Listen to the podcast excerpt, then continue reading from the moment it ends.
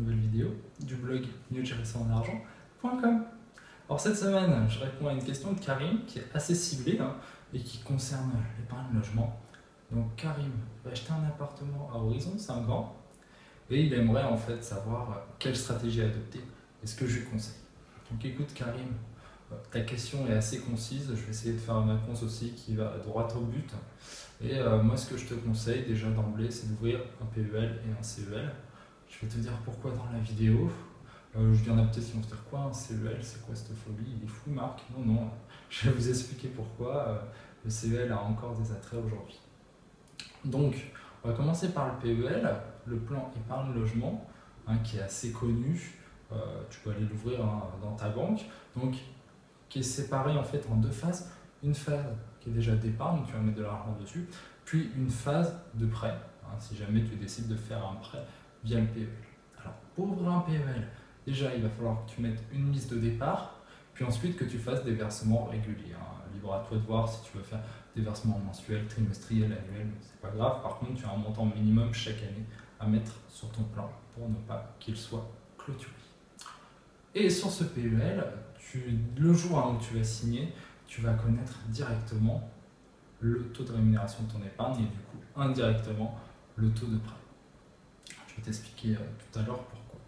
Donc pendant la phase d'épargne, en fait, bah, tu vas mettre ton argent dessus suivant les moyens. Ça va donc te permettre de gagner des intérêts qui pendant les 12 premières années ne seront euh, pas imposés sur le revenu. Par contre, hein, tu as euh, les prélèvements sociaux qui vont venir grignoter un petit peu ton rendement. Bon, après, il faut savoir hein, que le, taux du PEL est quand même bien supérieur au livret A et que les banques, hein, ça fait plusieurs années qu'elles essayent hein, de, faire ouvrir des PEL même quand on n'a pas de projet immobilier, juste pour pouvoir bénéficier d'une rémunération qui est quand même plus attractive. Même si ça ne vaut pas, comme on le voit sur le blog, d'autres investissements euh, tels que l'immobilier ou la bourse. On va mettre ça de, côté. Donc, pour ton PEL, toi c'est bien, tu as horizon 5 ans, hein, ton, achat de résidence principale, ton appartement. Donc tu vas pas rentrer, euh, on va dire, dans les cas où euh, si tu clôtures ton, plan avant 4 ans, ça devient problématique. Je vais te dire pourquoi. Parce que si le plan épargne logement, tu le fermes avant la deuxième année, il va se transformer en, en CEL. Donc avec le taux de rémunération euh, du CEL, qui est quand même vachement en dessous.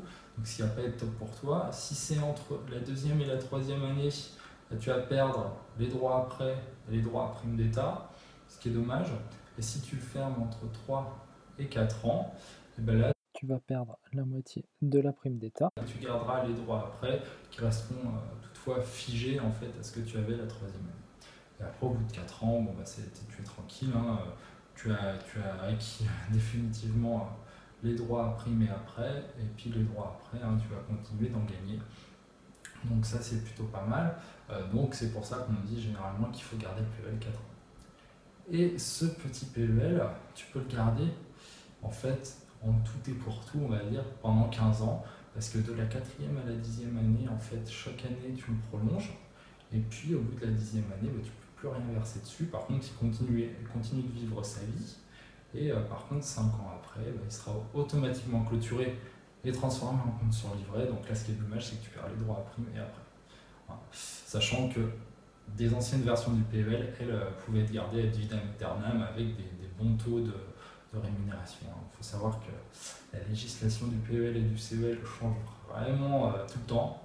Donc c'est pour ça que j'essaye de rester assez généraliste parce que toi, tu ne l'as pas encore ouvert, mais il y a peut-être d'autres gens qui regardent cette vidéo qui ont une version du PEL ou du, CEL qui est un petit peu plus ancienne et donc avec des règles du jeu qui sont modifiées.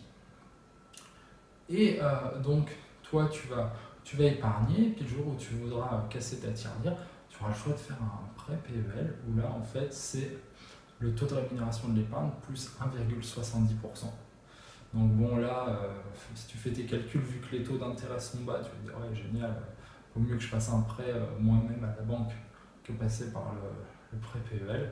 Effectivement, c'est vrai, mais euh, ne sais pas ce que, ce que l'avenir réserve. Je pense que dans 5 ans, les taux seront, encore bas et ça vaudra le coup de faire directement un prêt à la banque. Mais euh, voilà, après, imaginons que ton projet soit décalé finalement 5 ans après, donc dans 10 ans, que là, tu es une grosse crise ou quelque chose qui fait, qui fait que les prêts voient leur, montant exploser et le taux d'intérêt aussi, bah tu pourras quand même te rabattre sur le prêt PEL. Et puis, ça te donne droit aussi hein, à des primes d'État à l'appareil. Il faut, faut respecter, hein, suivant certaines versions, c'est automatique, donc la des doigts, on l'a.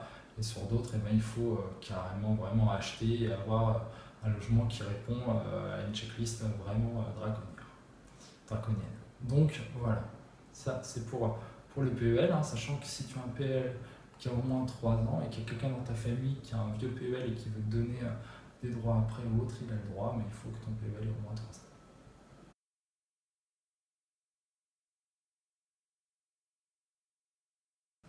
Et là maintenant, la partie euh, plus CEL, qui est le compte épargne logement, que j'aime bien. En fait, lui, il va servir, alors contrairement au PEL qui est pour acheter la résidence principale, le CEL, ce qui est pas mal, c'est que tu peux t'en servir pour euh, financer des travaux, par exemple l'achat d'une cuisine, si tu es dans le neuf, ou la rénovation, si tu achètes euh, dans l'ancien. Et là, en fait, les taux de crédit, ils sont imbattables, parce que c'est le taux de rémunération de l'épargne qui est bas, plus 1,5%. Et là, bah, du coup, je t'encourage à essayer d'aller dans une banque et de trouver euh, un prêt travaux euh, moins cher que le taux euh, du prêt CEL. Et là, tu vas voir que c'est assez compliqué. Donc en fait, c'est pour ça que dans l'investissement on va dire, immobilier, le CEL, c'est bien de l'avoir pour voilà, vraiment pour la partie travaux. Et lui, bah, comment il se comporte hein, C'est pareil, tu as une petite mise de départ à mettre, hein, une petite mise à plusieurs centaines d'euros quand même, à mettre, puis ensuite, eh ben, tu vis sa vie, hein. tu peux rajouter ou, euh, des sous comme tu veux. Par contre, euh, là, euh, le montant minimum à mettre ou à enlever est quand même assez, assez important. Et voilà, donc ça va te, faire des droits après. et puis après, quand tu voudras faire ton prêt, tu peux aussi avoir des primes d'État. Pareil, il faut rentrer dans des cases et compagnie. Mais ça peut être vraiment bien pour financer vraiment en fait l'à côté de l'achat de ton futur appartement. Voilà Karim, donc je pense, pour moi, il faut voir les deux. Il hein. faut aussi savoir que normalement, le PEL et le CEL, tu dois les avoir dans la même banque. Hein. c'est clairement stipulé dans le code de la construction. Euh, je sais qu'il y en a qui ont un PEL et un CEL dans des banques différentes, mais c'est normalement illégal. Hein. Comme le fait d'avoir plusieurs PEL ou CEL, c'est un seul par personne. Voilà. Donc après, toujours possible de faire autrement, mais c'est illégal et du coup, bah, on risque de se faire taper sur les doigts. Donc c'est un peu dommage. Voilà Karim, donc je te remercie d'avoir posé cette question sur l'épargne logement. Là, ce qu'on va faire, je vais mettre un peu plus d'une semaine pour répondre à la prochaine question qui est celle de Didier, parce qu'il a posé une très bonne question, mais qui est euh, du coup assez, euh, assez vaste et qui va prendre assez de temps à répondre. Lui, Didier, ce qu'il me dit, c'est euh, Ouais, écoute, j'ai vu une de tes vidéos, c'était pas mal. Tu commençais à nous montrer un petit peu comment tu fais pour choisir des fonds ou des investissements, mais j'aimerais bien que tu fasses une vidéo où tu nous montres clairement en fait, comment tu fais pour choisir un investissement, un fonds, un produit.